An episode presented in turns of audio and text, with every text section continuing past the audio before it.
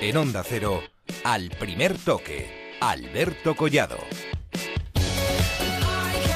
Buenas noches. No pudo ser. El Villarreal no estará en la próxima Liga de Campeones. Eh, Nos quedamos con cuatro representantes en Champions, eso sí, y al Villarreal le tocará jugar la Europa League. El Mónaco ha ganado 1-0, gol de Fabiño de penalti en el añadido, un penalti que no ha existido. El árbitro, el sueco Jonas Eriksson, ha pitado penalti. Él creía que por mano de Musakio, pero no sé cómo lo ha podido ver, porque el balón claramente no, clarísimamente, le da en, en la espalda. Eh, vamos, eh, no hay ninguna duda. Eh, sí podía haber tenido alguna duda eh, en la primera parte, porque hubo mano y penalti eh, de Raggi, del defensa del Mónaco, pero en esta ocasión el sueco eh, no lo ha visto. Podía haber cambiado la historia, de haber pitado ese penalti y de haberse adelantado el Villarreal, podía haber cambiado la película.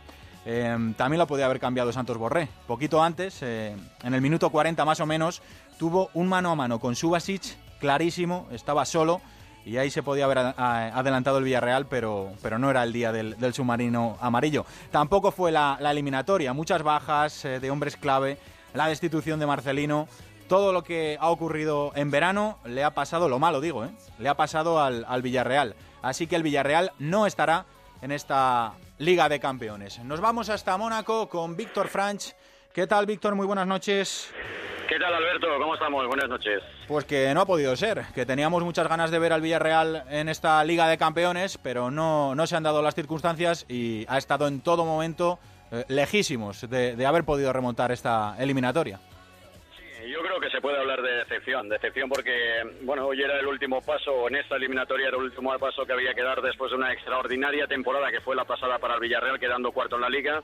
Había que rubricar esa clasificación para la Champions en esta eliminatoria, pero la verdad que ha estado en todo momento muy lejos y prácticamente desde el primer minuto ya del primer partido que llegó aquel penalti a favor del Mónaco fuera de la eliminatoria. Un Villarreal que yo creo que como resumen hay que decir que está muy lejos de ser el Villarreal. ¿eh? Está muy lejos de ser ese equipo que vimos la pasada temporada a todos los niveles, a nivel futbolístico, al nivel físico y al que le han pasado factura de una forma extraordinaria todos los problemas que está llegando esta pretemporada, desde la destitución de, Marcelino, desde las seis bajas hoy, que yo diría prácticamente siete, porque ha jugado Bruno Soriano, pero ha demostrado que no estaba en las mejores condiciones para afrontar un partido de esta exigencia.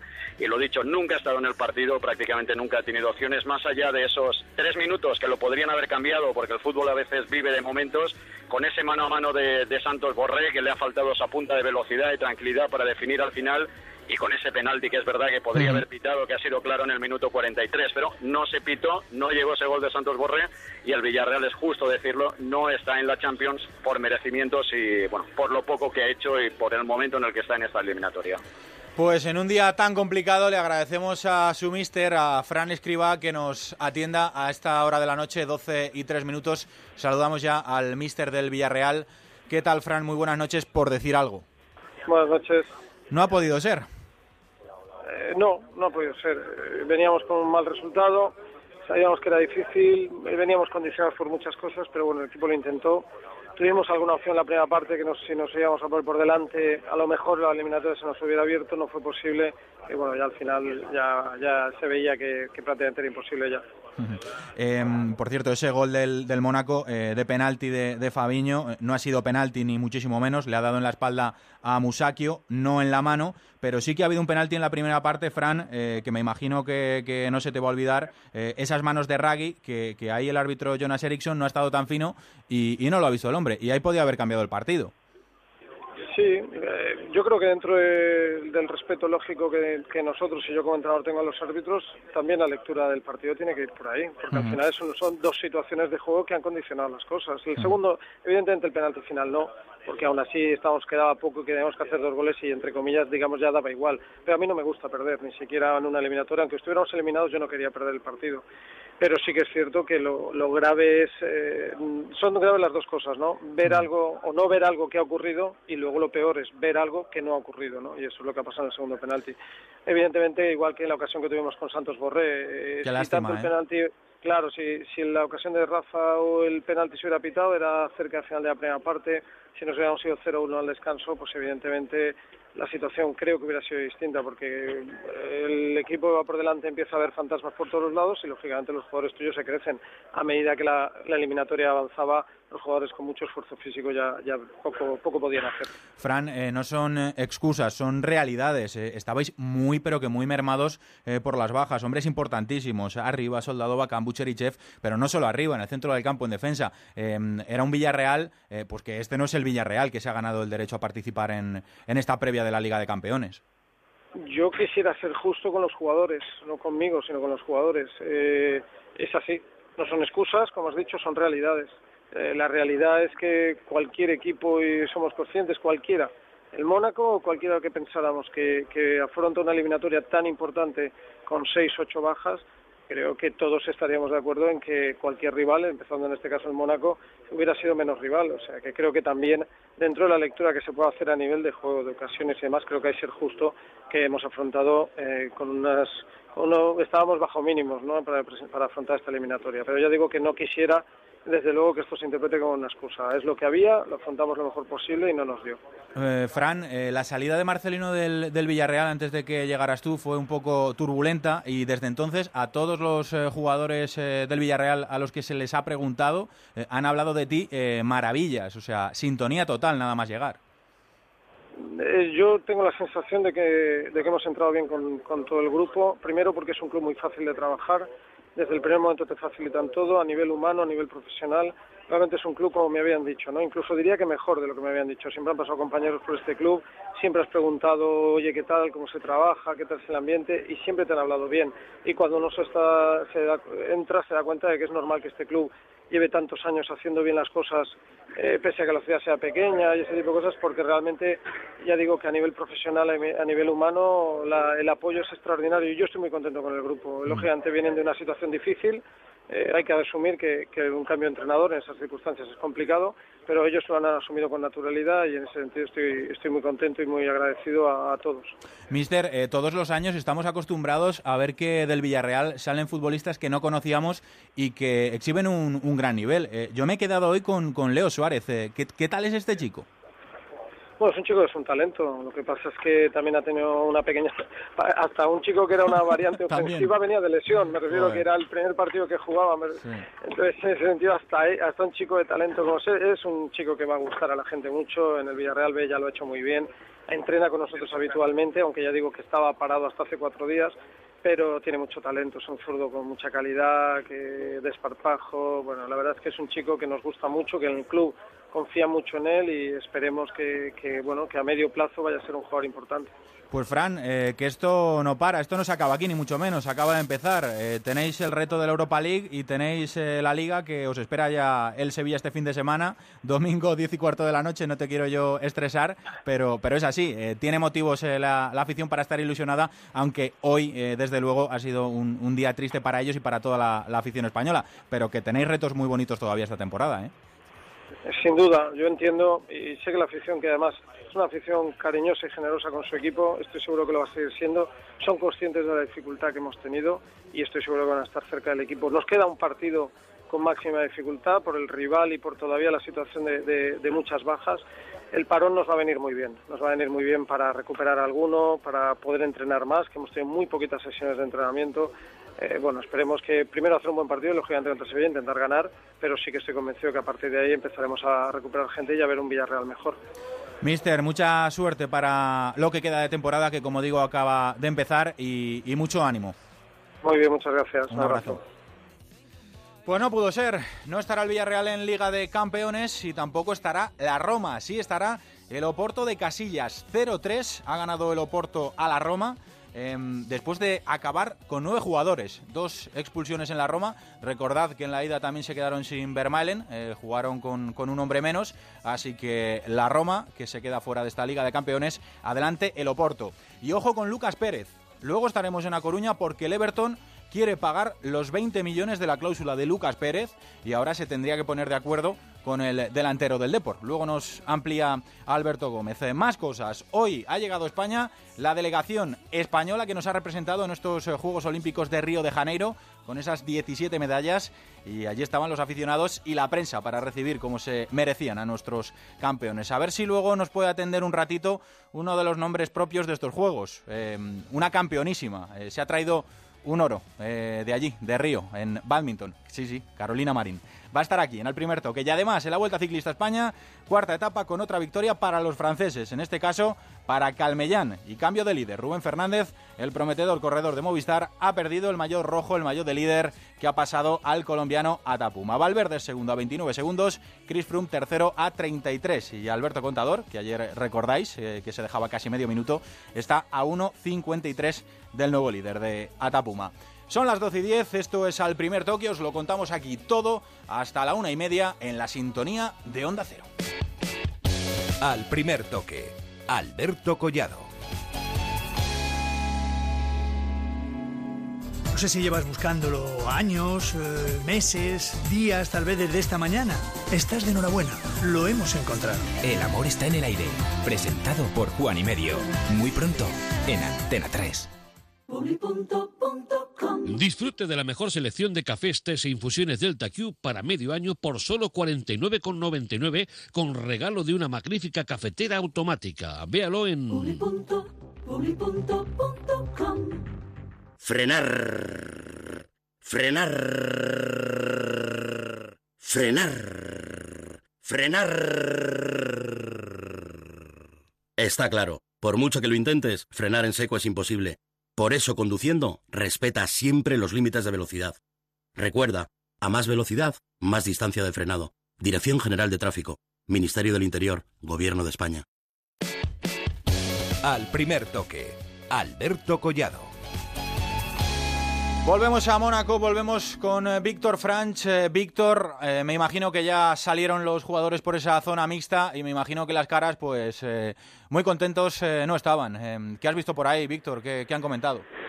Bueno, pues lógicamente decepción, eh, decepción porque a pesar de que ya se venía sabiendo que la eliminatoria estaba muy complicada, cuando se salta al terreno de juego siempre hay ilusión por poder cambiar las cosas, pero yo creo que se ha visto prácticamente desde el primer minuto que el Villarreal hoy no estaba, que no estaba para competir ni a nivel táctico, ni a nivel deportivo, ni a nivel físico tampoco, con lo cual tampoco es que haya sido una gran sorpresa hoy la eliminación del Villarreal, tal como estaba el equipo, bueno, pues tiene que centrarse a partir de ahora la plantilla en recuperar lo antes posible a los futbolistas y en el menor tiempo posible volver a ver al Villarreal que vimos en la mayor medida de lo posible la pasada temporada.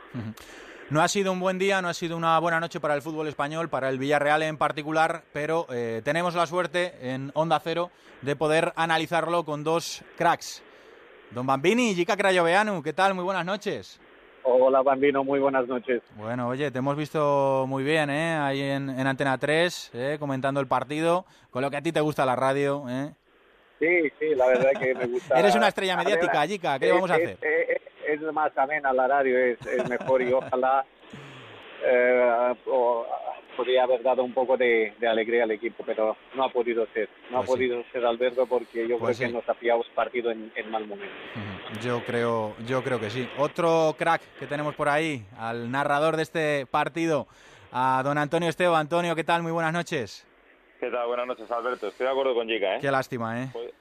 podía haber hecho más Jica por el equipo.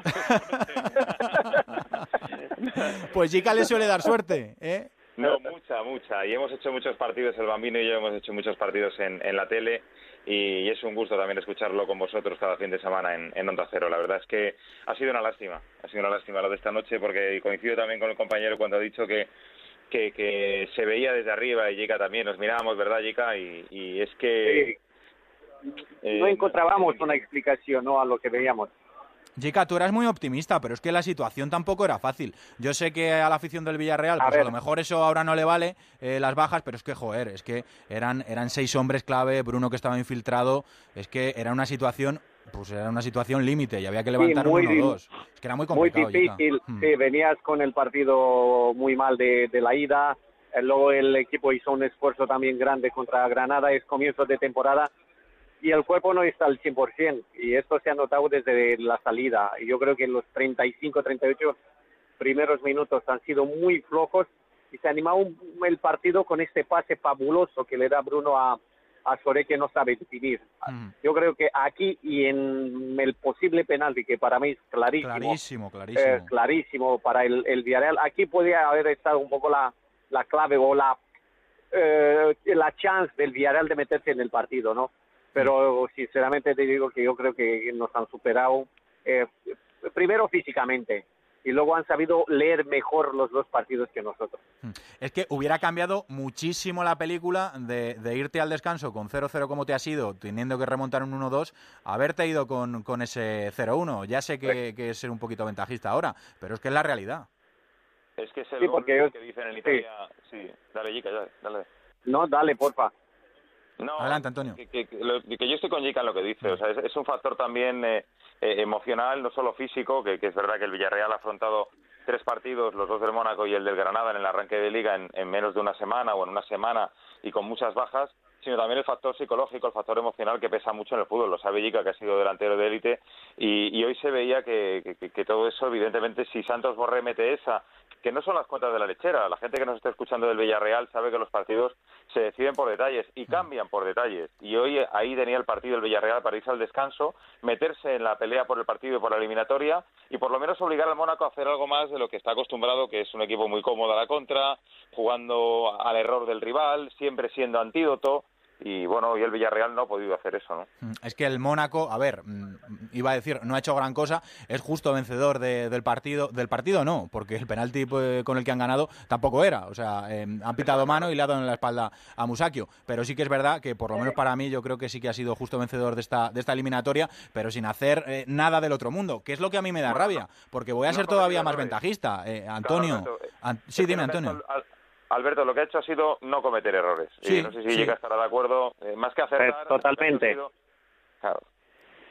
esperar jugar a, a- a los fallos del, del Villarreal. Pero os decía Antonio Yica que voy a ser todavía más ventajista em, porque eh, a mí me hubiera gustado ver esta eliminatoria. Eh, los partidos se juegan cuando toca y, es lo que hay. Eh, pero me hubiera gustado ver esta eliminatoria con, con el Villarreal que se ganó el derecho a estar en esta eh, fase de, de- Champions, pues con su equipo, con su equipo de verdad, porque, porque este no era el, el Villarreal que vamos a ver esta, esta temporada.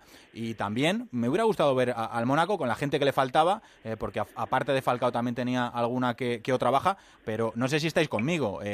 no, no hubiéramos visto esta eliminatoria, seguro. Oye, que igual había pasado el Mónaco igual, pero no habíamos eh, visto esta eliminatoria, sí o sí. Pues yo no creo que hubiera pasado Mónaco.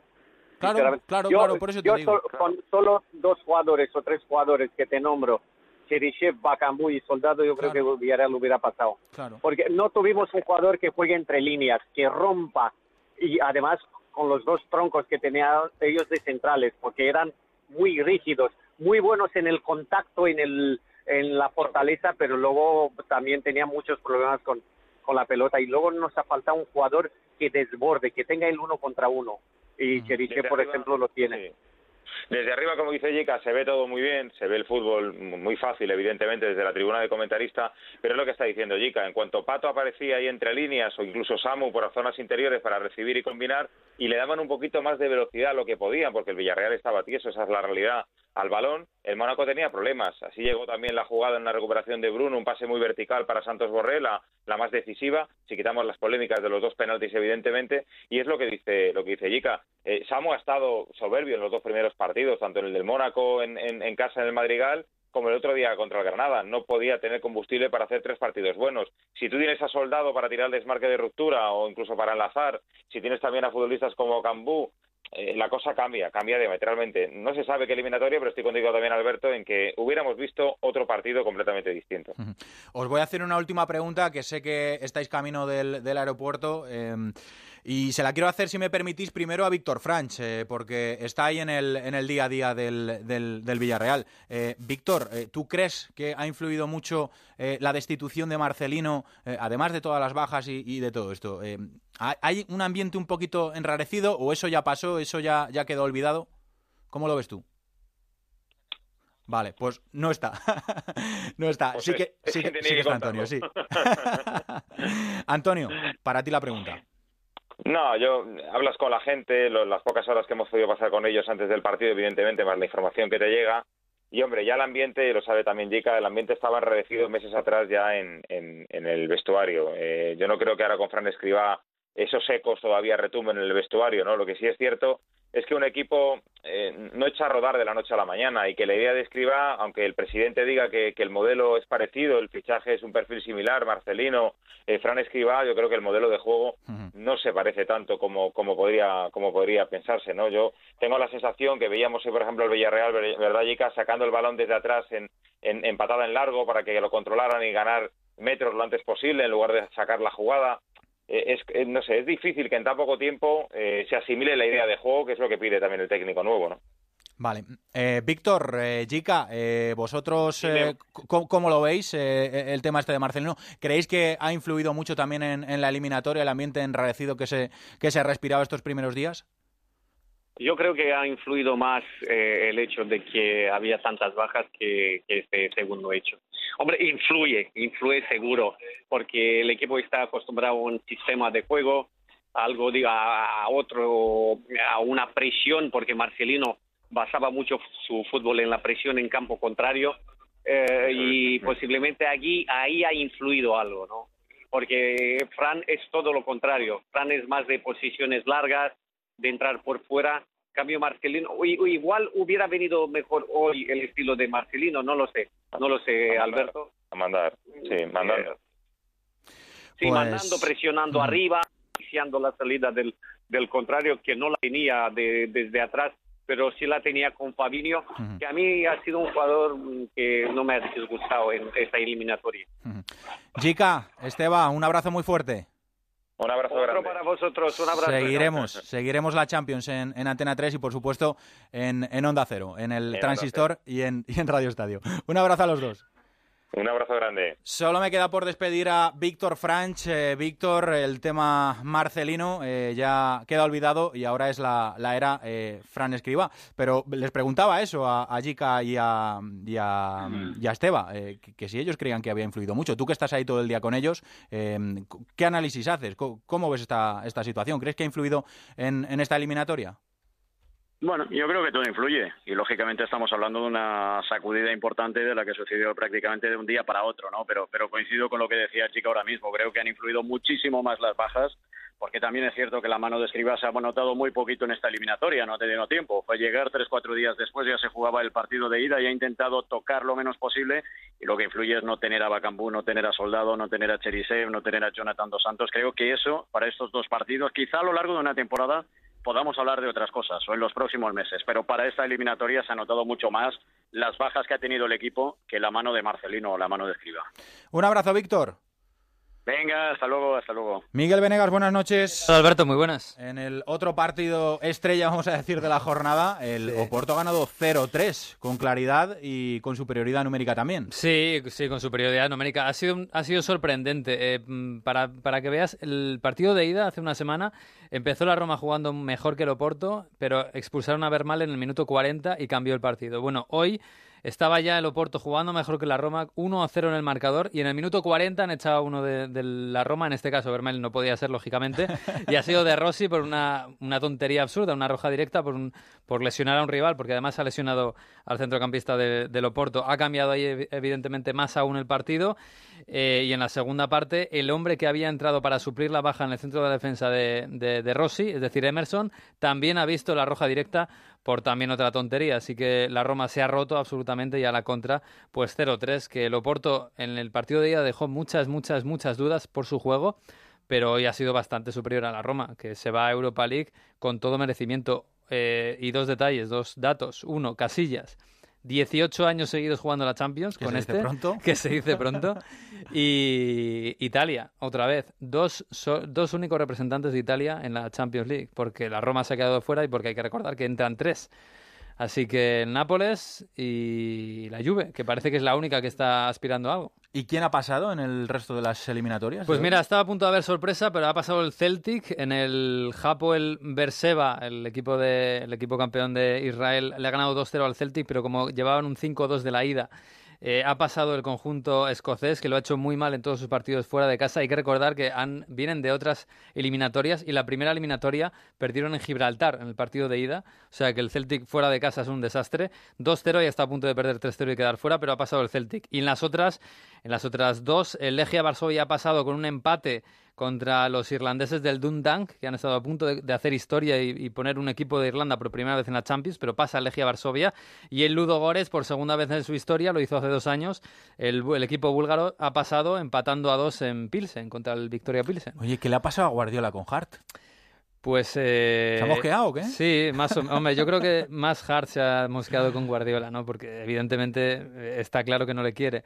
Eh, ha habido, bueno, hay, ha habido, hay unas imágenes del entrenamiento de hoy en el que Hart se acerca a Guardiola, una, bueno, una especie de tensión entre ellos y le dice, me voy. No, no sé si dice tiene un problema o, o algo, pero dice, me voy. Y Guardiola dice, vale, pues vete. Y se da la vuelta inmediatamente a Guardiola y le da una charla de un rato haciendo gestos y, señalándose a sí mismo, ¿no? A Guardiola, como diciendo aquí mando yo. Y bueno, Hart se, da la vuelta y se marcha dando saltitos. Me parece que se marcha también dando saltitos del Manchester City. A mí me sorprende que en Manchester la gente lo dé por bueno, que se vaya Hart. ¿eh? Eso quiere decir que Guardiola ya le pues, tiene eh, respeto, ya acaba de llegar. Tiene un respeto desde el primer minuto impresionante que no tendría otro entrenador. Hay que recordar que Hart es el capitán del equipo y es el capitán de la selección de Inglaterra, que no es una selección, digamos, no sé, poco orgullosa, poco chauvinista. Así que, pero sí, eh, hoy tensión en el entrenamiento. A ver cómo acaba el culebrón de los porteros, que ya parece que, toca su fin con Bravo, con Zilesen. sí, por cierto, ha habido hoy competición en Inglaterra, ¿eh? La Capital One, ex Capital One, que vuelve a ser la Copa de la Liga Inglesa de toda la vida. un lío yo con los Sí, es un lío. Bueno, ¿Qué no, ha pasado? ¿Qué ha pasado? no estaban los de Champions y Europa League, pero sí el Chelsea y el Liverpool, por ejemplo. El Chelsea ha ganado 3-2 al Bristol Rovers, equipo de tercera, con Azpilicueta, Fábregas y Pedro de titulares jugado Fabregas. No, es un equipo súper suplente el que ha sacado Conte. Y el Liverpool el otro día perdió contra el Barley 2-0 y ha ganado 0-5. Así que bien. Y una buena noticia: el Newcastle de, de Rafa Benítez que había empezado un poco regular la liga, ha ganado un partido de dos, hoy ha ganado, así que ha pasado a la siguiente eliminatoria, ha ganado 3-0, dos goles de Ayoce Pérez. Bueno, no está nada mal. el, aunque está en, segunda, la segunda inglesa es una es una competición importante. ¿eh? Pero seguimos, seguimos a, Jose Pérez y, sé. y, tú especialmente. 12 y 27, seguimos. Esto es al primer toque. Al primer toque, Alberto Collado. Onda Cero. Desde el Club Deportivo Leganés queremos dar las gracias a nuestra afición. Hemos pasado momentos muy difíciles, pero nunca nos hemos rendido. Desde los orígenes de nuestro club siempre hemos trabajado con un único objetivo, que los pepineros os sintáis orgullosos de vuestro equipo. Ascendimos a segunda y hoy ya estamos en primera división. Gracias, afición. Os esperamos en casa, os esperamos en Butarque. ¡Aupa Lega! Hagan juego, señores. Gran Casino de la Mancha les da la bienvenida. Mesas de juegos de casino, torneos de póker, apuestas deportivas y restaurantes en un edificio exclusivo de tres plantas. Aprovecha tu suerte en Gran Casino de la Mancha, en Avenida de las Naciones 11 de Illescas, por la Autovía 42, salida 32 desde Madrid y desde Toledo, salida 33. Abierto todos los días. Si está pensando en vender su vivienda o comprar la casa de sus sueños, dese un lujo. Llame a Gilmar y olvídese de trámites, papeles, reformas, mudanzas. En Gilmar nos ocupamos de todo para que usted solo se dedique a lo importante, disfrutar de la ilusión de cambiar de casa. Llámenos al 902 121 900. Gilmar, de toda la vida, un lujo. Ocasión. 900 coches para todos los gustos. Plus. Cuatro tiendas en Madrid. Ocasión. Financiación total en el acto. Plus. Coches con hasta dos años de garantía. Ocasión Plus. Coches seminuevos. Coches como nuevos. En Getafe, Las Rozas, Rivas, Collado Villalba y en ocasiónplus.com. Hola, Zulones. Soy Pachón. Ya lo hicimos una vez. Hace 12 temporadas en Tenerife empezamos a soñar. Yo sigo. Yo sigo. Yo sigo. En primera o en segunda, yo soy azulón. Yo sigo. Yo, sigo. Sigue tú también. Abónate al Getafe desde 60 euros, temporada completa de Liga y Copa. Tu afición es sentimiento. Llegamos a tu radio, a Onda Cero. Somos los mismos que durante mucho tiempo hemos disfrutado el deporte juntos contigo cada noche. Y tengo la sensación de que ahora empieza lo mejor. El 4 de septiembre, José Ramón de la Morena llega a Onda Cero. Todos los días, a las once y media de la noche, El Transistor. La reforma que tú buscas la encontrarás aquí. El proyecto que tú quieres y que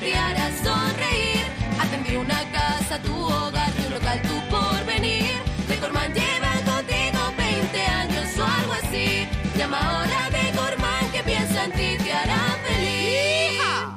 Electrocasión, liquidación permanente de electrodomésticos nuevos de las mejores marcas hasta con un 50% de descuento y garantía del fabricante. Electrocasión, cuatro tiendas por todo Madrid.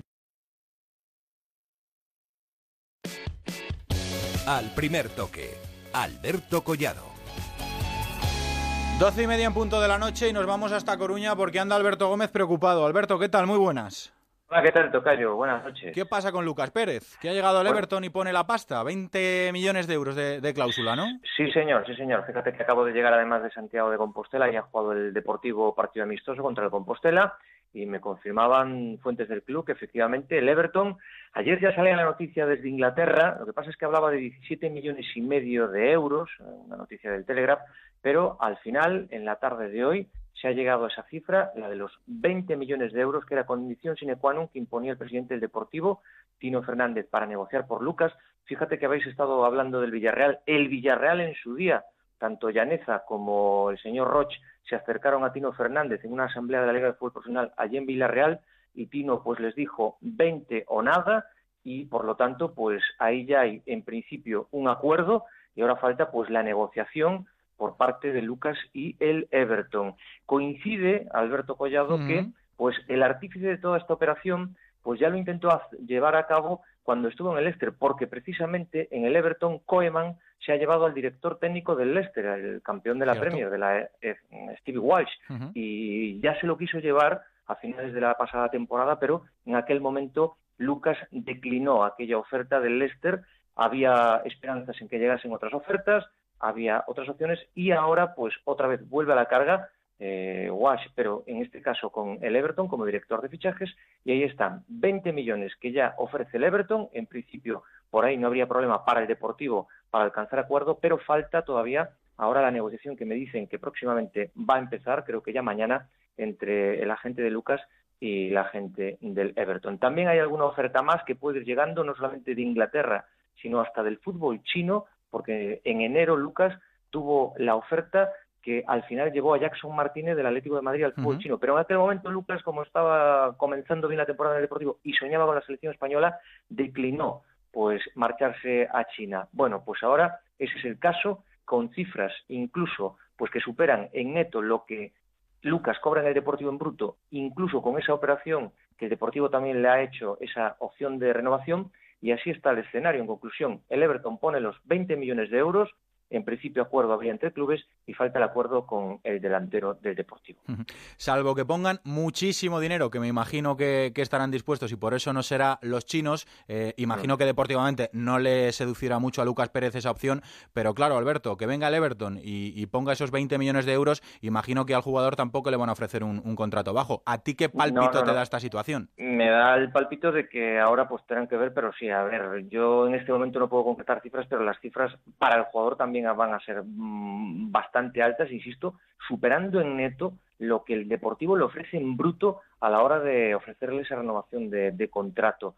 La clave es Steve Walsh, el director de fichajes del Everton, que está enamorado de Lucas, lo intentó con el Leicester y que ahora pues ha vuelto a la carga, e insisto, donde ya la semana pasada a finales se empezaba a hablar, pero no se llegaba a los 20 millones de euros, hoy ya se ha llegado a esa cifra y hombre, Lucas está en la encrucijada porque, a ver, es el equipo de su ciudad, el Deportivo. No quería ver malos rollos y no los va a ver, me dicen, no va Tino Fernández pues a obligar a Lucas Pérez a ir a la Liga de Fútbol Profesional a depositar la cláusula de rescisión en la cuenta del Deportivo, con lo cual pues por ahí pues objetivo cumplido, porque también hay otro detalle, querido Alberto, y es que en esta operación el Deportivo no saca el 100%, es decir, el Deportivo cobraría un 70% del traspaso, el otro 30% va al PAOK de Salónica, que es el equipo del que procede eh, Lucas Pérez, del que vino el año pasado, y aún encima, pues de lo que se queda el Deportivo, un 25% se lo lleva Hacienda por el convenio de acreedores, es decir, pues podemos hablar de que más o menos, menos o más, pues se puede quedar en 10 millones de euros el dinero que recibe el Deportivo, pero bueno, es lo que hay, ahí ha hecho valer esa cláusula de los 20 millones, y Lucas, que es un jugador muy apetecible en la Premier League, pues puede acabar jugando allí en las, las próximas temporadas. El Deportivo, también te digo, no contaba con que Lucas saliera porque 20 millones son bastantes millones y a esto, pues evidentemente habrá que buscar un recambio. Si Lucas llega a un acuerdo con el Everton, pues se une lo de Sidney, que ahí ya tienen mucho más miedo y que sigue con fuerza sonando la posibilidad del Valencia en caso de que, de que el Valencia saque a sus centrales, alguno de ellos, porque recordemos que a diferencia de Lucas, Lucas sí pertenecía al Deportivo, pero Sidney salvando y respetando, evidentemente, es un renting de Jorge Méndez aquí en el Deportivo. Pues a mí no me parecen mucho esos 20 millones de, euros de cláusula, sobre todo teniendo en cuenta las cifras que, manejan en la Premier. Así que nada, estaremos atentos y Alberto Gómez lo seguirá contando. Dime, Alberto. Por supuesto, sí, sí, las próximas horas van a ser definitivas porque ya en A Coruña, pues, ya cuando aparecía ayer el nombre del Everton, y hoy sobre todo, fíjate que yo en San Lázaro he estado viendo el partido, pero whatsappeando y mucho contrastando información porque la gente estaba temblando y finalmente pues ahora la pelota en el tejado podríamos decir de Lucas, de su agente Rodrigo Fernández Loelle para dar el ok a, a la operación. Un abrazo Alberto.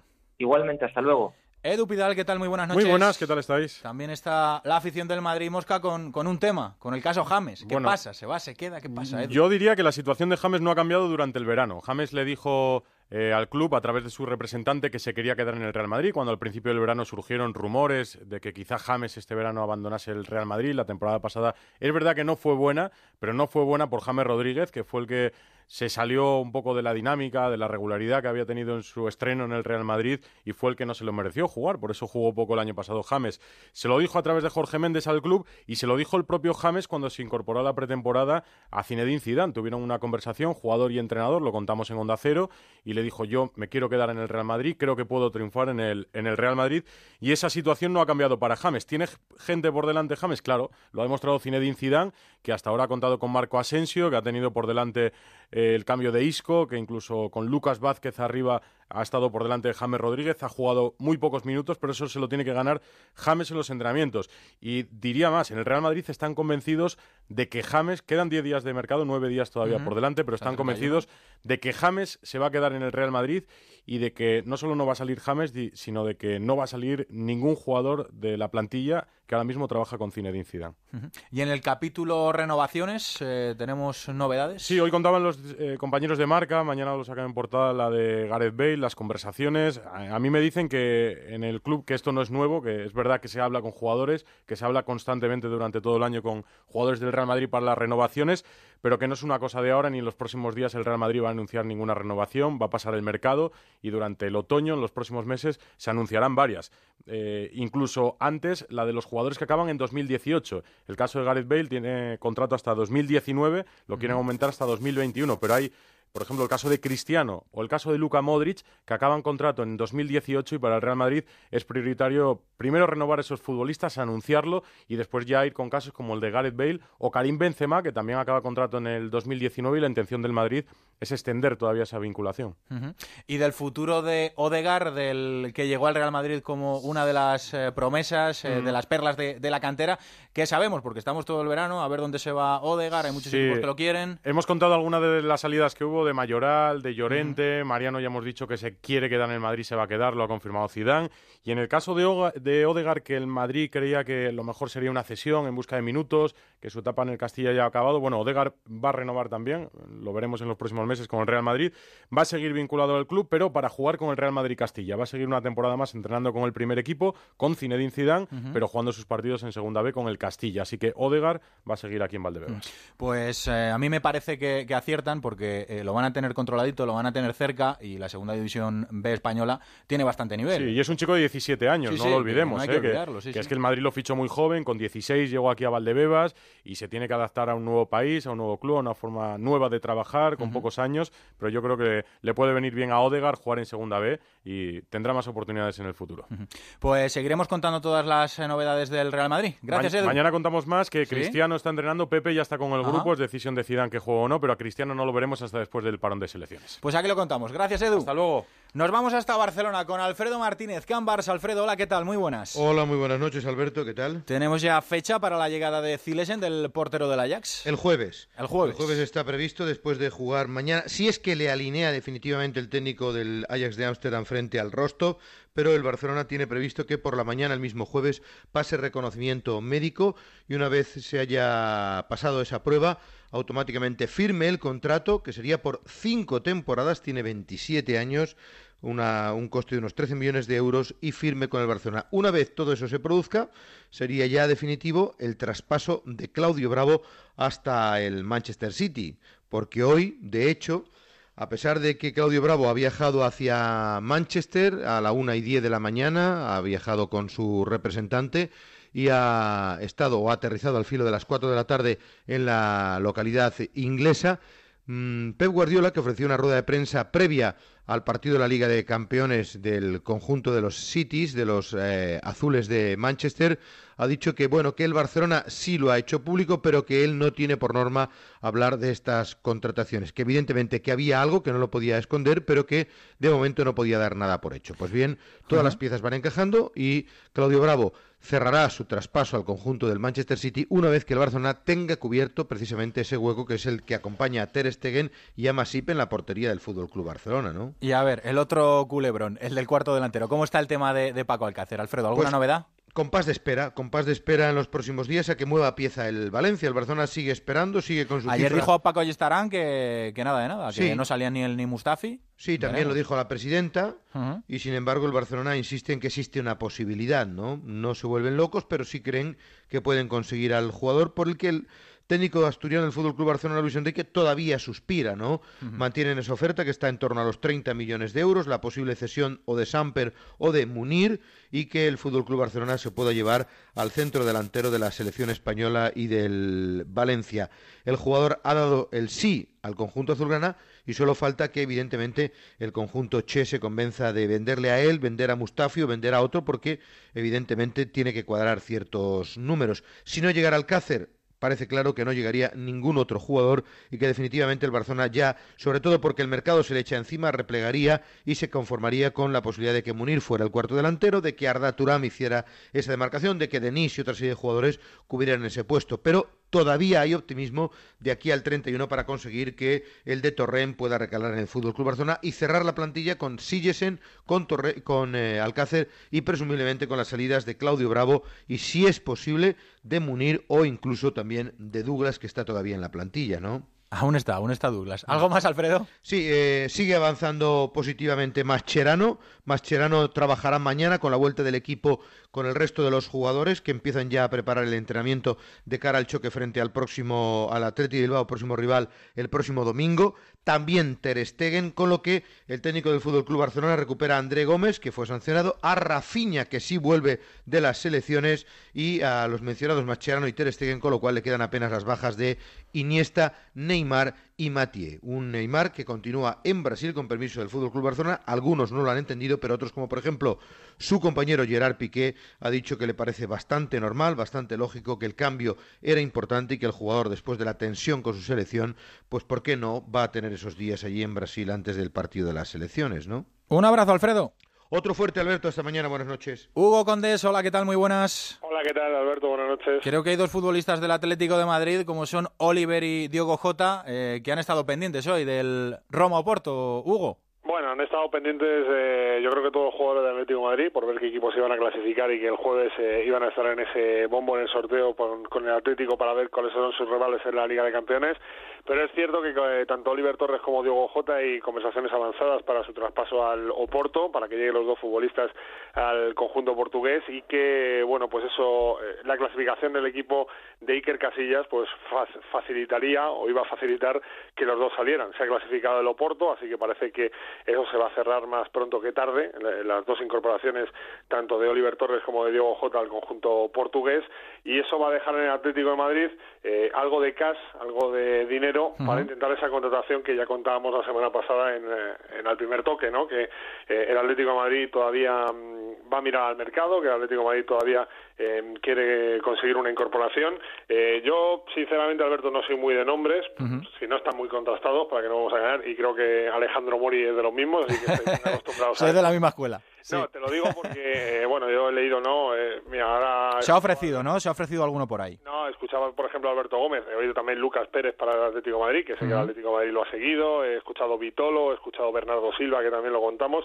Bueno, quizá el nombre, el último, eh, lo han contado los dos compañeros del diario Asoy, que es el de Hakan Chalanoglu, ¿no? El futbolista del Bayer Leverkusen. Este es un futbolista que sí es verdad que el Atlético de Madrid lo sigue desde hace tiempo, que incluso casi los elimina hace dos años, en esa eliminatoria que hubo contra el equipo alemán, un futbolista joven que tiene un cañón en la pierna izquierda, vienes de vienes de jugar eh, un partido contra el Alavés en Liga que tiraste 22 corners y no sacaste nada provechoso, entonces, bueno, puede cuadrar. Y sobre todo también que el representante del futbolista eh, se ha dejado querer, ¿no? No, sí, ha dicho en Alemania que el Atlético de Madrid está interesado. Insisto, es un interés desde hace varios años, no es nuevo, pero sí que cuadra en esas cifras más o menos que tiene el Atlético de Madrid para intentar una contratación. Eh, que vaya a fichar el Atlético Madrid a Charanoglu, pues sinceramente yo lo desconozco. Que está interesado desde hace varios años, sí, y que el Atlético Madrid quiera cometer alguna contratación en estos días que quedan de mercado, también lo parece. Así que vamos a ver cómo avanza ese, ese tema. Pues contaremos todos los episodios, como siempre. Gracias, Hugo. Un abrazo, chao. Es la una menos cuarto, venga, hacemos una pequeña pausa y llamamos a Carolina Marín, eh, que me ha dicho que se iba a echar una siesta por aquello del jet lag, que está recién aterrizada de Río, y enseguida nos atiende, aquí en el primer toque. Al primer toque. Se recuerda a todos los bañistas que la última ola está a puntito de pasar. Y no lo voy a repetir. Llega lo mejor del verano con la última ola de Citroën. Hay pibe por 2, pibe por 3 y hasta pibe por 4 para todo el mundo. Unidades limitadas y solo hasta el 31 de agosto. Citroën. Financiando con PSA Financial Services. Condiciones en citroen.es. Estamos a tu lado. Te mereces ser feliz. Vamos a apoyarte. Con cada muestra de apoyo a una mujer maltratada, la salida de su situación está un poco más cerca. Cuéntalo. Llama al 016. Si hay salida a la violencia de género, es gracias a ti. Únete. Gobierno de España. En Autocontrol trabajamos para que los anuncios que te acompañan por la mañana. Cuando te mueves por la ciudad. O cuando disfrutas de tu tiempo libre. Sean publicidad leal, veraz, honesta y legal. Por eso, anunciantes, agencias y medios, llevamos muchos años comprometidos para que la publicidad sea responsable. Autocontrol. Ey, ¿a qué te suena Leganés? Leganés, Leganés, Leganeister, Leicester, ¿ves? Campeones de liga, es que lo veo. Todo está por ver. El fútbol pasa por Vodafone One Televisión. Contrata el todo en uno de última generación y llévate todo el fútbol por 6 euros. Infórmate en el 1444 y entiendas Vodafone. Vodafone, power to you. Te vamos a dar los dos mejores consejos para estar siempre en forma. Uno y dos. Uno y dos. Uno y dos. Apúntate al mejor gimnasio del mundo. Caminar por tu ciudad con Callahan Adaptation, el primer zapato que se adapta al pie y a tu forma de caminar. Fabricados en España por expertos artesanos y a la venta en las mejores zapaterías y en callahan.es. Callahan Adaptation, se adapta al pie, se adapta a ti. Por solo 49,99 disfrute de la gran selección de cafés, tés e infusiones Delta Q para medio año. La cafetera automática se la regalamos. Véalo en...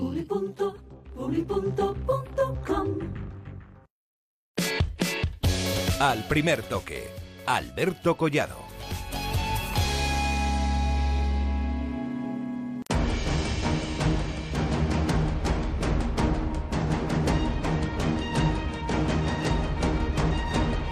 Vamos a hablar con una de las deportistas que nos han traído los siete oros de Río de Janeiro. Carolina Marín ya lo ha ganado todo con este oro olímpico. Solo le faltaba precisamente eso y ya lo tenemos en España. A él, al oro y a Carolina. ¿Qué tal, Caro? Buenas noches. Hola, muy buenas. Bueno, enhorabuena lo primero, antes de empezar.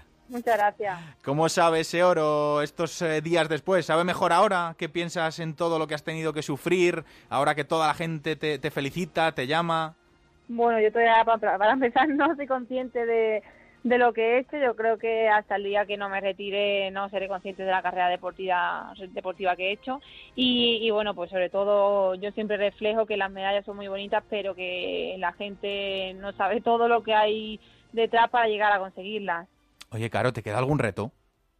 Sí, sí, bueno, a ver, eh, el conseguir una medalla de, de oro olímpica es muy bonito, pero yo quiero ir a por más. Eh, ahora me queda otro, otro ciclo olímpico, quiero ir a por otra medalla de oro olímpica, pero bueno, estos cuatro años de antes, pues hay que ir preparándolo poco a poco. Bueno, oye, que lo has ganado todo, pero que lo quieres volver a ganar todo, ¿no? Resumiendo. Sí, efectivamente, sí, eso es. Oye, Caro, em, ¿cuántos mensajes te han podido mandar? Mm, ¿Cerca de mil, dos mil, tres mil, cuatro mil? Por ahí, ¿no? no tengo ni idea. Mira, se me ha hecho muy complicado el no poder ver todos los mensajes, sobre todo de Twitter, porque Twitter yo Bueno. creo que, me ha explotado. O sea, eso ha sido una auténtica locura. Desde el pase a la final y cuando gané la final, es que no he podido leer casi ningún mensaje porque es que tenía el móvil que me iba a explotar.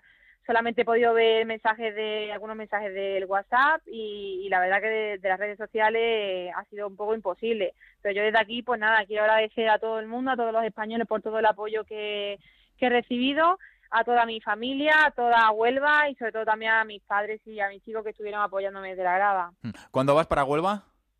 Pues viajo mañana, pero en Huelva nada, voy a estar un par de días para arroparme un poquito de la familia y luego lo que, lo que quiero hacer es desconectar, apagar el móvil, guardarlo en el cajón y, y nada, y sobre todo desconectar de todo. ¿Qué vas a hacer? ¿Irte a una playa de esas eh, donde no te conozcan? No, Pero ya no está complicado, sé. ¿eh? Que no te conozcan, Caro. Bueno, bueno, no lo sé dónde ir ahí, me tengo que ir fuera, sobre todo pues eso, para, para desconectar y relajarme. Oye, Carolina, y de todos eh, esos mensajes de, de- de los que has podido ver, ¿cuál es el que más te ha emocionado?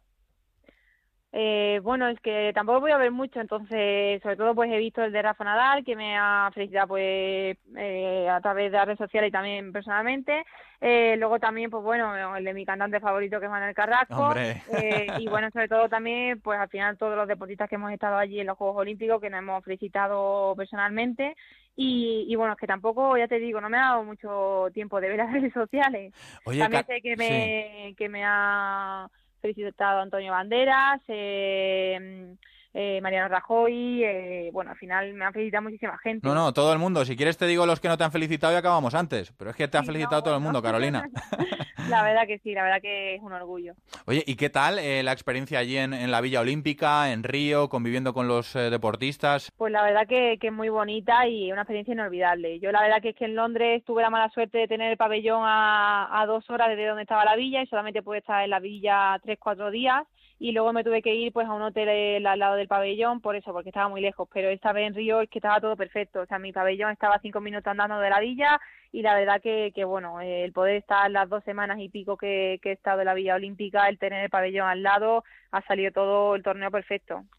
No sé con qué momento te quedas tú de, todo lo que has vivido, Caro. Eh, te voy a decir, mira, te voy a decir el, el momento con el que me quedo yo. Eh, nos has emocionado, vamos, durante todo el torneo. No es, no es, no es una manera de hablar, es que estábamos viendo los partidos, por lo menos yo, y sé que mucha gente, y, y- y, pues eso, es que además de ganar, transmites, que, que no lo hacen eso todos los, los campeones. Eh, Muchas gracias. yo me, me he quedado, eh, estábamos viendo el, el partido y escuchando la, la narración de, de Héctor Fernández y de Rafa Fernández eh, también en, en Onda Cero, que estuvieron allí contigo. Sí. Y justo cuando pierdes el, el primer set en, en esa final, eh, se acerca Fernando Rivas, tu, tu entrenador, y te dice, Caro, acuérdate de la niña que llegó al CAR con, con toda esa ilusión. ¿Tú recuerdas aquel momento o tú estabas tan metida en el partido que... que...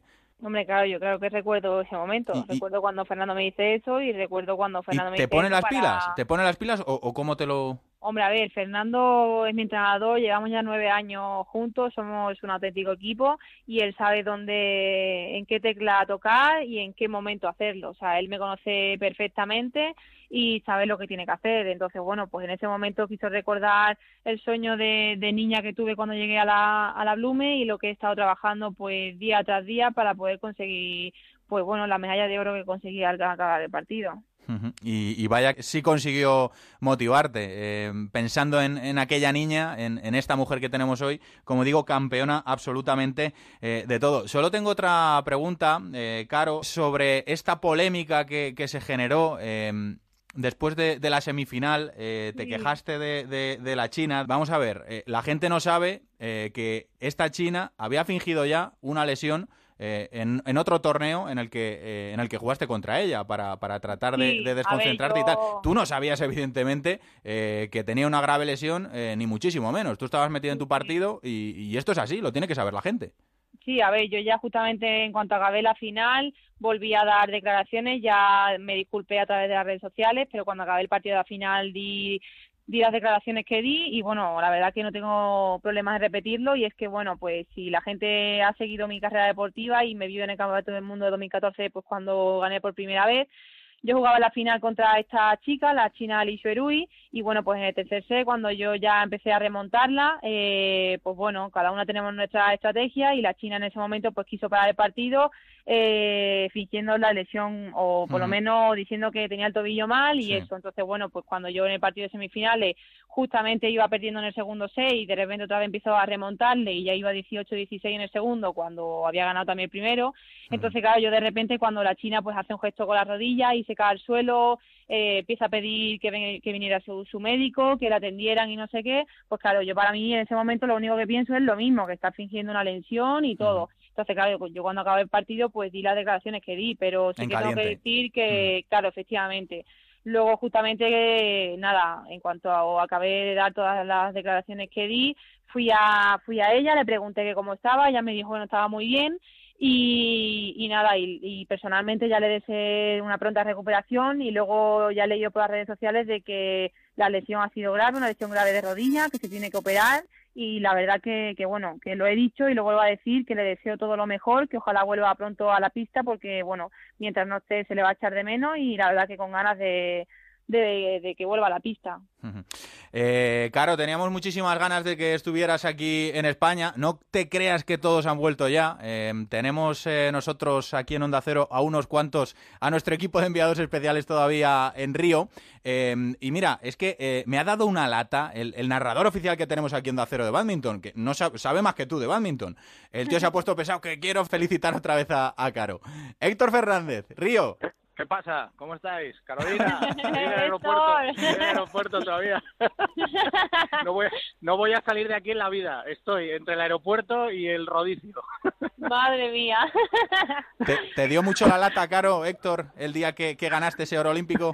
Bueno, un poquito poco. sí, pero, pero bueno, bienvenido sea.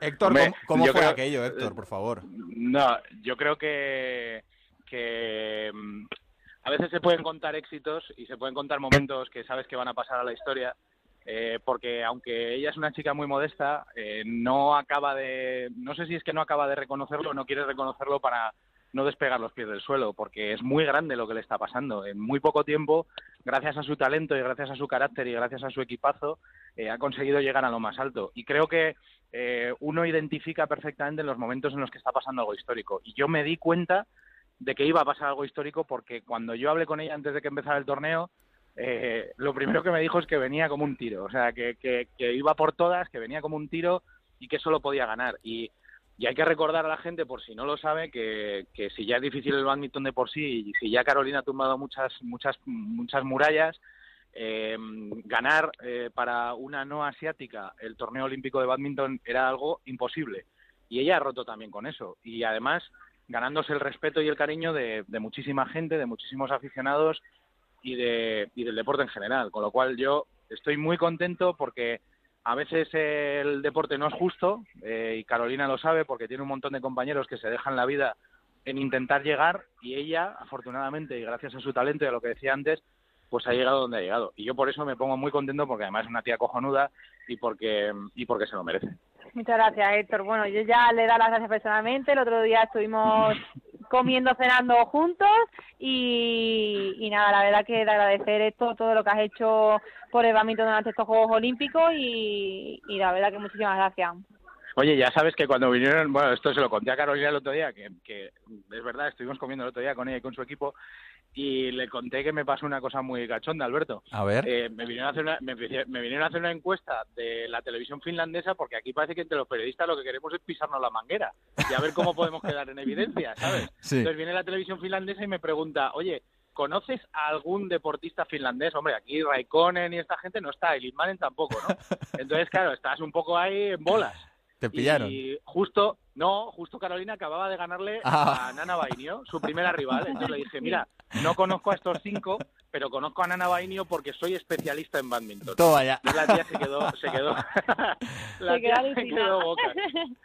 Hombre, para no ser especialistas en badminton, con, con lo que ha hecho Carolina por este deporte y lo que va a seguir haciendo. Seguro que dentro de unos años, eh, los niños que hoy vieron a Carolina ganar esa final en, en la tele y la han visto cosechando tantos éxitos, seguro que van a jugar al, al badminton y seguro que vamos a tener una cantera que, como digo, en unos años va a ser, ojalá, tan frecuente jugar al badminton como al tenis o como a otros deportes. Ojalá y pase eso algún día y si eso pasa, va a ser gracias a, a una deportista de oro ya es de oro, como es Carolina Marín. Eh, Caro, pues eh, nada más, que me ha dicho Héctor, yo le iba a poner una canción de, pues eso, una cosita de samba, que creo que también lo bailas, te hemos visto un vídeo, Bueno, Caro. Calla, calla, qué vergüenza. Qué vergüenza me hacéis pasar a periodistas. Mira, estábamos para entrar ya en el avión de vuelta Sí. y justamente pues había, pues nada, allí un grupo bailando y no sé qué. Yo pues le estaba grabando y justamente pues un periodista del Marca o del As, no sé quién era, eh, yo mientras estaba grabando, pues como voy siempre a mi bola y no presto mucha atención a las cosas, pues le dice a una de las bailarinas que por favor vaya por mí, que me saque y no sé qué. Pues de repente me encuentro yo allí en medio de todo aquel lío. Mira, qué vergüenza ha pasado. Pues nosotros, como no Pero somos bueno, tan malos, como no somos tan malos, Caro, te vamos a poner esta canción para despedir. No sé si sabes quién la canta. Que sí, claro que sí, quién es. Pues con Manu Carrasco, claro que sí, vamos a despedir a Carolina Marín, a nuestra deportista de oro. Así que, Carolina, gracias por todo y por favor, sigue haciéndonos disfrutar. Muchas gracias, lo haré encantada. Un beso muy grande. Un beso enorme. Héctor, esta canción también va para ti. Yo te mando el disco, ¿vale? Gracias, gracias. No te pongas bizcochón, ¿eh? No. Que, que te, estoy- que te estoy viendo venir. Oye, No, que volvemos sí. ya, ¿eh? No, no, os espero mañana. Mañana nos vemos por aquí en la radio, ¿vale? Escucha, no tengas prisa tú mañana. Déjanos ir a casa a pegarnos una ducha. Qué presión. Venga, una duchita, una, una duchita pero corta. Un abrazo Una fuerte, Héctor. Buen viaje para rápida. todos. Chao. Adiós, chao, chao. acabe la luz del mundo. Los besos que nos faltan uno por uno. Si es esta duda negra del corazón que a veces tengo, si tú la coloreas será mejor. Oh. Al primer toque. Hoy queremos celebrar todo lo que incluye el nuevo Fusión Plus 2, todo el fútbol. Una segunda línea móvil con 3 gigas de regalo. Y ahora dos meses gratis de Premium Extra con cines, series y el mejor deporte. Aprovecha esta oportunidad en tu tienda Movistar solo hasta el 31 de agosto. Movistar, elige todo. Piensa en todas las personas que cabrían en un campo de fútbol. ¿Dos mil? ¿Quizá tres mil? Desde luego cabrían todos tus amigos, conocidos, familiares, compañeros de trabajo. Pues ese es el espacio que necesitas para frenar un coche a 120 kilómetros por hora. Todo un campo de fútbol sin poder detener el vehículo. Haya lo que haya. Esté quien esté. Piénsalo cuando tengas el pie en el acelerador. Dirección General de Tráfico, Ministerio del Interior, Gobierno de España. ¿Te gustaría disfrutar más del sexo? Toma Energisil Maca y disfruta más de tus relaciones. Energisil Maca. Consulte a su farmacéutico o dietista.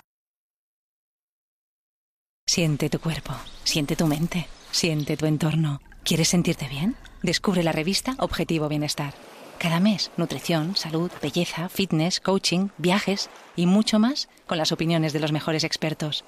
Descubre el último número ya en tu kiosco. Objetivo Bienestar, la revista para aprender a vivir mejor. Al primer toque. Alberto Collado. Ayer se dieron cita en el Carlos Tartiere cerca de 4.500 oviedistas para ver la presentación de su ídolo, un tal Michu, que ya está de vuelta después de jugar una temporada en tercera división con el langreo de su hermano y después de superar un calvario de lesiones en su maltrecho tobillo que parece que ya están olvidados. Oviedo Chisco García, ¿qué tal? Muy buenas noches. Hola, buenas noches, Alberto. ¿Cómo fue esa presentación? ¿Quién se presentaba, Michu o Lángara? Pues podría haber sido perfectamente, o podemos decir que era una reencarnación ¿no? de, de Isidro Lángara, probablemente uno de los grandes mitos, uno de los grandes iconos del oviedismo. Estamos hablando de un futbolista que llegó allá por la década de los 30 al Oviedo y ahora nos ponemos en el presente y yo creo que hay pocos futbolistas que pudieran hacerle más ilusión a la afición del Real Oviedo recuperarlos, verles de nuevo en casa, como Michu, porque como él dijo, eh, yo creo que nunca se ha ido, él siempre ha estado pegado al Oviedo, ha sido pieza clave en muchos episodios muy complicados del Oviedo, siempre ha estado demostrando su oviedismo y ahora lo vuelve a hacer, pues bueno, yo creo que dando otro ejemplo y dando otra lección de fútbol y sobre todo de pasión, de corazón, de, de desvestir a los futbolistas de ese traje tantas veces eh, criticado, de que solo piensan en el dinero, bueno, pues este es un caso extraño y por eso yo creo que le queremos tanto. Es que yo creo que más que un futbolista es un oviedista con botas. Michu, ¿qué tal? Buenas noches. Hola, buenas noches. ¿Qué tal? ¿Cómo estás? ¿Emocionado con, con esa presentación, con el cariño de tu gente? Sí, muy bien, muy contento, la verdad que, que es cierto, me dieron un micro para que dijera unas palabras y me dejaron sin ellas, ¿no? Porque había, había mucha gente y me mostraron una vez más muchísimo cariño y bueno, eso ya lo he dicho muchas veces, ¿no? Que es impagable y que, y que nunca, nunca lo voy a poder devolver. Así que lo único que puedo prometer es trabajo para, para intentar saldar un poco la deuda. Oye, me gustó mucho tu camiseta, la de Lángara, ¿eh? Sí, me hicieron un regalo y la verdad que bueno, pues eh, en un día tan especial para mí, pues oye, también un homenaje que, que fue un grandísimo jugador. No tuve la, fortuna de verlo, pero bueno, me comentan que fue un grandísimo jugador y bueno, la, la camiseta me pareció chula para, para ese día tan especial para mí. Oye, Michu, tú con el Oviedo, con tu Oviedo, debutaste en tercera división, ¿no? Sí, en tercera, sí. ¿Cuántos años tenías? Eh, 17. 17 años. Y por azares de la vida, em, ya me imagino que, no tienes muchas ganas de, hablar de eso, pero bueno, em, por unas cosas y por otras, este año tuviste que volver a jugar en tercera, Michu. Em, un pasito para atrás para dar dos hacia adelante. ¿Cómo ha sido este año en tercera división, en ese langreo y con tu hermano? ¿Cómo ha sido esta experiencia? Pues muy bien, muy feliz, la verdad que muy, muy feliz. Estuve entrenando prácticamente desde el segundo día de pretemporada con todos ellos. Los compañeros me acogieron de, una manera fantástica. Es un club muy, muy familiar. Eh, ya lo he dicho ayer también, que estoy muy agradecido al Unión Popular de Langreo porque me ayudó a volver a sentirme futbolista, porque me ayudó a recuperar la sonrisa. Y bueno, pues al míster eh, ya después de tanto tiempo aguantarlo en casa, pues también en el campo, ¿no? pero pero fui, muy feliz, de verdad, porque, porque me acogieron de manera extraordinaria. Oye, los rivales fliparían en todos los partidos, ¿no? ¿O te daban muchas patadas? No, la verdad que no. Aquí en Asturias eh, es una provincia pequeñita y nos conocemos todos y la verdad que, bueno, competían a muerte como, como yo y nos respetamos mucho. Hmm. Decía lo de que Michu por unas cosas o por otras tuvo que jugar en tercera división. Eh, recordáis, os acordáis todos seguro, em, cuando allá por octubre, creo que era de, 2013, eh, Michu llegaba a la selección, porque se estaba hinchando a marcar goles en la Premier, porque era una referencia con el Swansea, creo que marcó más de 20 goles. Después lo fichó el Nápoles de, Benítez, pero llegó un calvario de lesiones, eh, llegó ese tobillo maltrecho. Eh, y te quería preguntar precisamente por eso, Michu, ¿está ya recuperado ese tobillo? ¿Cómo te has encontrado este año? Sí, la verdad que muy bien. Eh, gracias a Dios me tengo una molestia ahí, pero bueno, me permite seguir jugando al fútbol y, que es lo que más me gusta, que es, que es mi vida entera y bueno, pues eh, estuve recuperando sensaciones en tercera división con, con el míster en el Angreo y con el apoyo de todos los compañeros y bueno pues ahora volver a intentarlo de fútbol profesional ¿no? yo creo que, que bueno que, que, Michu puede dar un muy buen nivel ahora mismo en, en, en y en segunda división. Porque tú ya no te acuerdas de, de lo que es eh, jugar un partido sin dolor claro. No la verdad que no. Eh, tengo tengo dolor desde hace dos años eh, me costó aceptar que que no se iba a ir pero bueno un día pues oye lo aceptamos y, empezamos a aprender a convivir con él y bueno pues hoy en día eh, ya, ya es un dolor que, que o una molestia más bien que, bueno que, se supone que voy a tener siempre y bueno ya, he aprendido a convivir con ella. No no no me impide dar un, buen nivel eh, para, para practicar este deporte por cierto, Chisco, tengo por ahí también a, Chisco, que creo que, te suena de algo, creo que, lo conoces de algo. Eh, Chisco, Michu no ha jugado en tercera división porque no tuviera ofertas, todo lo contrario, porque es un futbolista eh, honesto como pocos, eh, que rechazó contratos bastante importantes para probarse a sí mismo y, para ver si, si podía ser el mejor Michu, ¿verdad, Chisco? El año pasado porque ahora mismo eh, tú piensas que ha firmado por el Oviedo, pero pudo haberse ido a un montón de equipos que lo querían, que estaban interesados en hacerse con, sus servicios, pero él es así. Yo ayer le preguntaba en la sala de prensa del Tartier, le decía, ¿por qué tienes que explicar tantas veces las decisiones que tomas desde el corazón? Y es que lo habéis escuchado varias veces. Siempre pronuncia la palabra ser feliz, siempre dice de ser feliz, y yo creo que Michu es muy feliz ahora mismo y eso le va a ayudar a, recuperar el mejor nivel. Bueno, pues vamos a hablar de, de esa felicidad y de ese presente, Michu. Em, ¿Cómo ves a, tu Oviedo? Em, ese Oviedo con Fernando Hierro, el estreno, bueno, no, no pudo ser eh, muy bueno, derrota en Valladolid 1-0, ahora tenéis eh, la revancha contra la Almería, sábado 7 de la tarde, eh, por si hay algún despistado. Eh, ¿Cómo ves eh, a este Oviedo, Michu? ¿Cómo ves el proyecto? Bueno, la verdad que gracias al grupo Carso pues pues estamos creciendo eh, bastante rápido, pero bueno, entiendo que el ascenso a primera división es, es muy complicado. Hay pues 20 equipos más eh, el Oviedo, porque el Sevilla Atlético no puede ascender, que, que, que quieran el año que viene jugar en primera división, entonces es complicado, ¿no? Pero bueno, el proyecto es a medio y largo plazo, eh, el objetivo es de volver al Oviedo a, a la categoría a la que se merece lo antes posible, pero bueno, con, con pasito a pasito, ¿no? Eh, bueno, creo que eh, hizo un buen, muy buen partido en Valladolid, que no mereció absolutamente para nada la derrota. Creo que, de hecho, si, si alguien hubiese tenido que llevarse los tres puntos, el Oviedo fue acreedor de ellos, pero bueno, eh, así es la segunda división, ¿no? Eh, los errores se pagan y, cuando pues tienes ocasiones también y no estás acertado, pues pues oye, el, el fútbol o el juego de la segunda división te penaliza mucho. El objetivo nuestro idea es eh, pues conseguir los tres puntos en casa el sábado con la Almería y, y, bueno, ir partido a partido. Oye, ¿qué te ha dicho el míster? ¿Qué te ha dicho Fernando Hierro?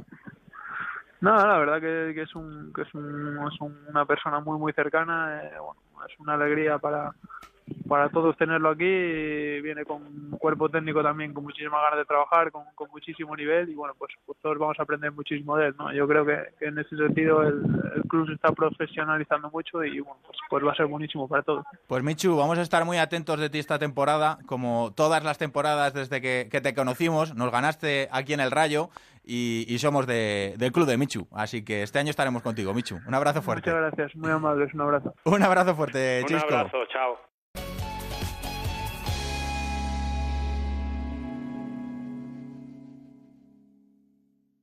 Onda Cero Madrid 98.0. Para comer la verdadera carne de buey solo hay un restaurante, El Rincón Asturiano, el único con ganadería propia de Madrid. donde sirven el mejor churrasco y el verdadero chuletón de buey. Los pescados de roca de Luarca y las faves. Calle Delicias 26, 91 530 89 68, elrinconasturiano.com. Y recuerda, que no te den vaca por buey. Comprar mi casa con Gilmar fue un lujo. Son los mejores del sector. Con ellos vendí mi piso con todas las garantías.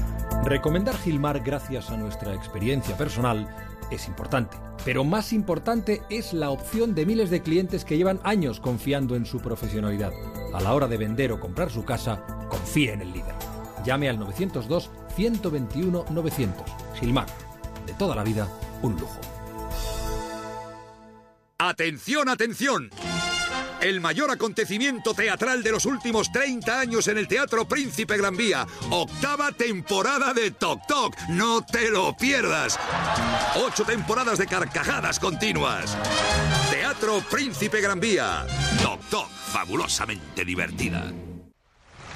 Gracias a la ultracrioterapia, mi tripa ya no me agobia. Es lo último para adelgazar, fruto de la investigación de Adelgar. La ultracrioterapia de Adelgar tiene un 50% de descuento como oferta de lanzamiento. Infórmese 91 577 44 77. Además, puede salirle gratis. Las condiciones de tu divorcio como tu matrimonio no son para siempre. Si no estás de acuerdo con las condiciones de tu divorcio, reclamamos por ti. Llama a pluslegal.es, expertos matrimonialistas, 91 278 1453, porque la injusticia no es para siempre. Llama ahora a pluslegal.es, 91 278 1453. La reforma que tú buscas la encontrarás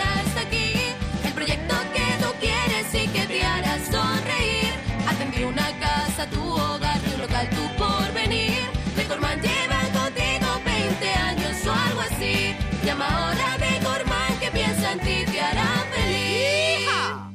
Murprotec, buenos días. Le llamo porque tengo humedades. Ha llamado al sitio adecuado. ¿Qué tipo de humedades? ¿Qué es lo que ve? Se cae la pintura, hay manchas blancas y huele muy mal. Lo he intentado todo. Uno de nuestros técnicos le visitará y analizará gratuitamente su problema de humedad. Si podemos darle solución, será con garantía de resultado por escrito de hasta 30 años.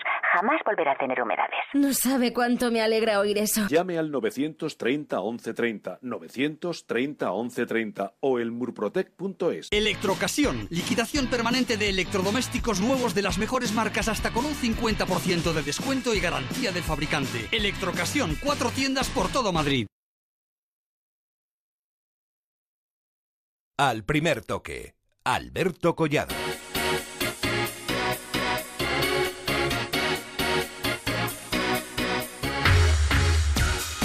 Hoy cuarta etapa en la Vuelta Ciclista España con otra victoria para los franceses, en este caso para Calmellán y cambio de líder. Rubén Fernández, el prometedor corredor de Movistar, ha perdido el maillot rojo, el maillot de líder, que ha pasado a manos del colombiano Darwin Atapuma. Alejandro Valverde, segundo a 29 segundos y Chris Froome, tercero a 33. Alberto Contador, que ayer se dejaba casi medio minuto, está a 1.53 de Atapuma. Vamos a escuchar precisamente al corredor pinteño Alberto Contador, eh, del que vamos a estar muy pendientes en esta vuelta ciclista a España. Estaba Chema del Olmo con él a su llegada a meta y esto es lo que decía.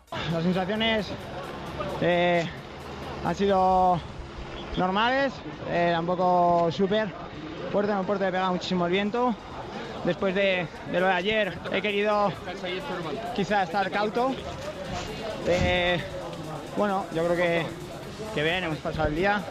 Es importante recuperar, que se sigan sumando esfuerzos. Hoy la salida ha sido muy dura, eso castiga los cuerpos, es importante. Y veremos en la etapa 8, que ya es un final mucho más exigente, ya estaremos más rodados, a ver si las piernas van bien. Alberto, ¿confías en ir a más con el paso de los días? Sí, eso es lo que, eso es lo que, lo que pienso eh, y, es, y yo creo que es lo que tengo que, que pensar. ¿no? Eh, creo que he venido con una preparación un poco justa porque no tenía mucho tiempo, pero yo creo que por otro lado eso con el paso de los días va a ser algo a mi favor. Conectamos con el equipo de enviados especiales de Onda Cero a la Vuelta Ciclista España. Hola Javier Ares, ¿qué tal? Muy buenas noches. Hola Alberto Collado, muy buenas noches, ¿qué tal? Hola Chema del Olmo, ¿qué tal? Muy buenas. Hola, buenas noches. ¿Cómo habéis eh, visto la etapa? La hemos vivido como siempre. Ya saben nuestros oyentes que pueden seguirla en, desde las 4 de la tarde, eh, me está diciendo Gema, en la aplicación de Onda Cero y en ondacero.es y desde las 5 ese final de etapa en, en Julia en la Onda. Eh, ahí hemos vibrado, aunque bueno, pues tampoco ha pasado hoy grandes cosas en cuanto a los líderes, nos referimos. ¿Cómo lo habéis visto vosotros? Javier, Chema, ¿esperabais algo más? ¿Día normal, tranquilo? Bueno, siempre se espera más, ¿no? Porque en una llegada en cuesta, en un puerto de segunda categoría con 11 kilómetros de subida, bien, es verdad que bastante tendiditos y pues ha decepcionado, para que vamos a decir lo contrario, ha vuelto a llegar la fuga, empieza a ser una tónica ya peligrosa en las carreras ciclistas que no haya equipos que asuman la responsabilidad de poner a los líderes al final para pelear por la victoria de etapa, para arañar unos segundos, para pelear también por la clasificación general y como quiera que se ha producido una fuga de 20 corredores prácticamente desde la salida, que la etapa era corta, eso sí, incómoda, difícil, pestosa, como son todas estas carreteras por, por la zona gallega, pues al final ha ganado un chaval muy joven, Calmellane, que hace sus primeros pasos en el campo profesional y ha conseguido hacer buena la fuga de los 20 hombres que estaban adelante. Ha llegado en solitario, con mucho mérito, insisto, porque es su primera victoria profesional y era, de hecho, su primera carrera importante. Eh, fuera de ahí, pues eh, lo acaba de explicar un poco Alberto Contador, ¿no? Que la gente está como aguantando un pelín, ¿no? A ver cómo van pasando las jornadas y a ver cuándo llegan los puertos importantes. Hay que recordar que tenemos ese tríptico de sábado, domingo y lunes con la Camperona, con el Naranco y con Lagos de Covadonga, que en buena lógica son los que marcar ya un poco el devenir de los acontecimientos y la etapa pues, mm, pues ha transcurrido sin ningún sobresalto. Han llegado todos los favoritos arriba. Si acaso lo que ha podido resultar un poco sorprendente es que efectivamente Rubén Fernández, el líder, haya cedido un, puñado importante de segundos en, en, el último tramo de ascensión, pero todos los demás han estado ahí. Es buena noticia ver que Alberto Contador pues ha estado con los mejores, pero nada especialmente reseñable, ¿no? Pues que empezamos a quemar kilómetros, que eran 160, y que al final esta es vueltas son vueltas por eliminación y que hay que esperar para que haya grandes batallas en los grandes puertos y evidentemente el de hoy no era un puerto como para hacer diferencias ni muchísimo menos. Normal, lo- más o menos normal lo que ha ocurrido. ¿no? Chema. Bueno, quizá yo añadiría que parecía que, bueno, y de hecho así ha sido que Movistar que ya descargarse de la responsabilidad de llevar la iniciativa y que no le ha preocupado lo más mínimo que su líder Rubén Fernández, digo Ru- líder provisional, haya perdido esa posición, ¿no? Ese jersey rojo y bueno, ahí tenemos bien situado tanto Alejandro Valverde como Nairo Quintana, o sea que tampoco tampoco había que quemar muchas muchas naves porque después viene lo, lo importante, como bien decía Javier el fin de semana, con esas etapas durísimas en, en la zona asturiana. Os veo muy pesimistas desde el Tour de Francia, lo comentabais también en la, en la retransmisión, precisamente con eso, de, de- pues, pues que vienen días que, eh, deberían pasar cosas y, al final eh, no pasan. Pero claro, es que llevamos una temporada durísima. Primero el Tour de Francia, luego los Juegos Olímpicos, ahora esta Vuelta a España, que no es nada sencilla, que es eh, durísima para, para los ciclistas. Escuchaba a todos los protagonistas con Chema del Olmo a la llegada a línea de meta. decía Luisle que había sido un día muy duro, pues, un día muy complicado para, para los ciclistas, que son muchos kilómetros y que, y que ya va, va pesando esta carrera que acaba de comenzar y que, y que le queda pues todo por delante. Es un poco el lastre que tiene la vuelta, ¿no? Eh, hay unos que llegan justitos de fuerza, ya es, ya es eh, significativo y de agradecer que vengan, ¿no? Que vengan las grandes estrellas después de una temporada cargada a pelear por la victoria en la carrera, pero entre los que vienen con mucho cuidado de aguantar las escasas energías que les quedan en, en el último tramo de la carrera cuando lleguen los momentos culminantes y entre los que viene a la vuelta un poquito más cortos de preparación, pues puede ser el caso, aunque de manera accidentada por Alberto Contador, pues eh, la gente quiere guardar energías, o, no llega o, le falta. Y es verdad que, hombre, las etapas se deslucen. Mm, Quieres ver, cuando hay una llegada en cuesta, sobre todo, quieres ver a los favoritos peleando por la victoria, quieres ver a los favoritos, como ocurrió ayer en el Mirador de Ézaro, tratando de robar unos segundos o de eliminar a aquellos que no se ven en condiciones. Pero cuando no se dan esas circunstancias, pues es mucho más normal. No hay un equipo que pueda ejercer de capo. No hay un líder definido todavía de la carrera, por mucho que Froome lo aparente, ¿no? Pero es el primero que tiene que andar con mucho cuidado de no quemar las energías que le, que le, que le queden de aquí al final. Y lo que sí es cierto, más allá de la situación puntual, que- de lo que ocurre en esta vuelta, es que en efecto ya no hay grandes capos en las carreras, ¿no? Y, al no haber grandes capos, pues estas fugas se consienten. Por ejemplo, el caso de Movistar. Movistar tiene un equipo bastante notable y bastante importante, pero claro, que en la segunda etapa estés ya defendiendo el mayor significa estar tirando del carro todos los días, irremisiblemente. Y yo creo que Movistar ha optado por esa circunstancia porque era normal. Pues mira, pues han estado ahí más o menos marcando el ritmo para que la fuga no cogiera una diferencia extraordinaria, pero sin ningún objetivo de cazar, es decir, sin ninguna tentación de desgastar a la gente porque van a llegar momentos mucho más mucho más claves, pero es verdad que desde el punto de vista de los equipos esto se entiende perfectamente, desde el punto de vista del espectador no, no deja de ser una llegada en cuesta, no deja de ser un puerto de segunda categoría y la gente espera a los favoritos moverse y cuando no se mueven y gana un desconocido, un modesto y jovencísimo corredor, pues te quedas un poco con el sabor agridulce de, de que podía haber ocurrido algo más y debería en buena situación haber ocurrido algo más, pero estamos para contar lo que pasa, ¿no? Y lo que pasa y analizarlo y, y el análisis tiene que ir en ese sentido y en esa dirección de forma de forma obligatoria. Eh, además, eh, hoy hemos tenido que lamentar un incidente, eh, Chema, eh, no es tranquila la vuelta ni cuando acaba eh, la etapa. ¿Qué ha pasado con Lluís Mas? ¿Cómo está? Ha habido un incidente durante la, la evacuación, ¿no? Sí, bueno, los corredores una vez que pasaban la línea de meta tenían que ir a buscar sus autobuses que estaban aproximadamente unos 10 kilómetros bajo, bajando el puerto y bueno, pues a un kilómetro y medio aproximadamente de la línea de meta eh, ha tomado mar una curva el corredor del Caja Rural, Luis Mas, y, y bueno, se ha salido, se ha salido con tan mala suerte, se ha pegado un, un golpe tremendo. Y según el último parte médico que nos ha facilitado el equipo, pues Luis Mas eh, ha, ha sufrido la luxación de la cadera, ha sido necesario pasar por quirófano para reducirla. Y mañana se le van a hacer más pruebas para saber si hay alguna otra fractura. Pero ha sido una, una auténtica mala suerte cuando bajaba buscando su autobús, iba en compañía de sus compañeros y bueno, ha trazado mala curva y se, y se ha ido abajo.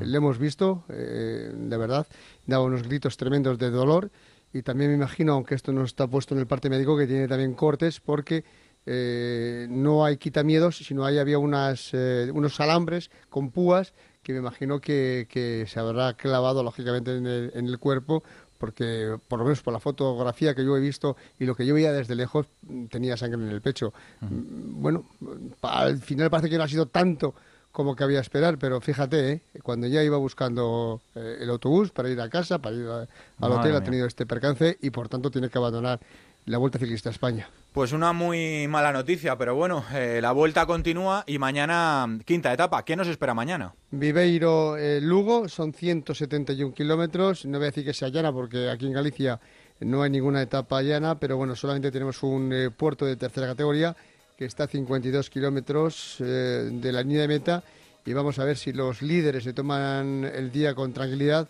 o por el contrario hay una lucha inesperada. Veremos lo que pasa. Pues lo viviremos, eh, lo contaremos, eh, lo podremos escuchar, eh, ya digo, durante todo el día en esos boletines informativos de Onda Cero, después a las 4 de la tarde en la web de Onda Cero, Onda Cero.es, también en la aplicación móvil y desde las 5 ese final de etapa con el mejor equipo de la radio deportiva, con el mejor ciclismo en la radio, con Javier Ares, con Perico Delgado, con Pino, con Guti, con Anselmo Fuerte y con el reportero más dicharachero, con Chema del Olmo. Y como siempre, como no, con ese sonido de Alberto Rodríguez. Javier Chema, a descansar. Hasta mañana. Gracias. Adiós, abrazo. Contador, Valverde, Quintana, Frum. Para regalarnos la penúltima gran exhibición de la vuelta.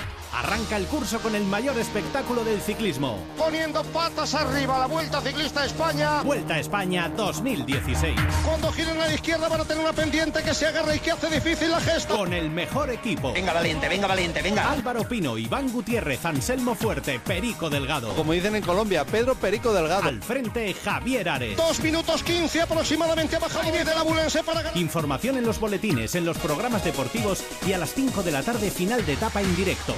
Síguelo también en internet y en la aplicación en tu dispositivo móvil todos los días desde las 4 de la tarde. El último esfuerzo para un público que vocifera. Te mereces esta radio. Onda Cero, tu radio.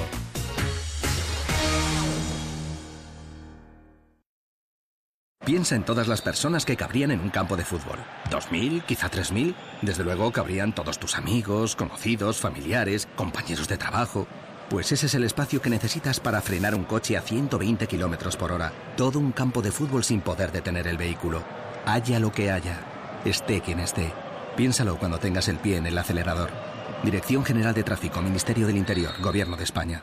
Hoy queremos celebrar todo lo que incluye el nuevo Fusión Plus 2, todo el fútbol. Una segunda línea móvil con 3 gigas de regalo. Y ahora dos meses gratis de Premium Extra con cines, series y el mejor deporte. Aprovecha esta oportunidad en tu tienda Movistar solo hasta el 31 de agosto. Movistar, elige todo. ¿Te gusta el sexo? Toma Energisil Maca y disfruta más de tus relaciones. Energisil Maca. Consulte a su farmacéutico o dietista. En Autocontrol trabajamos para que los anuncios que te acompañan por la mañana, Cuando te mueves por la ciudad. O cuando disfrutas de tu tiempo libre.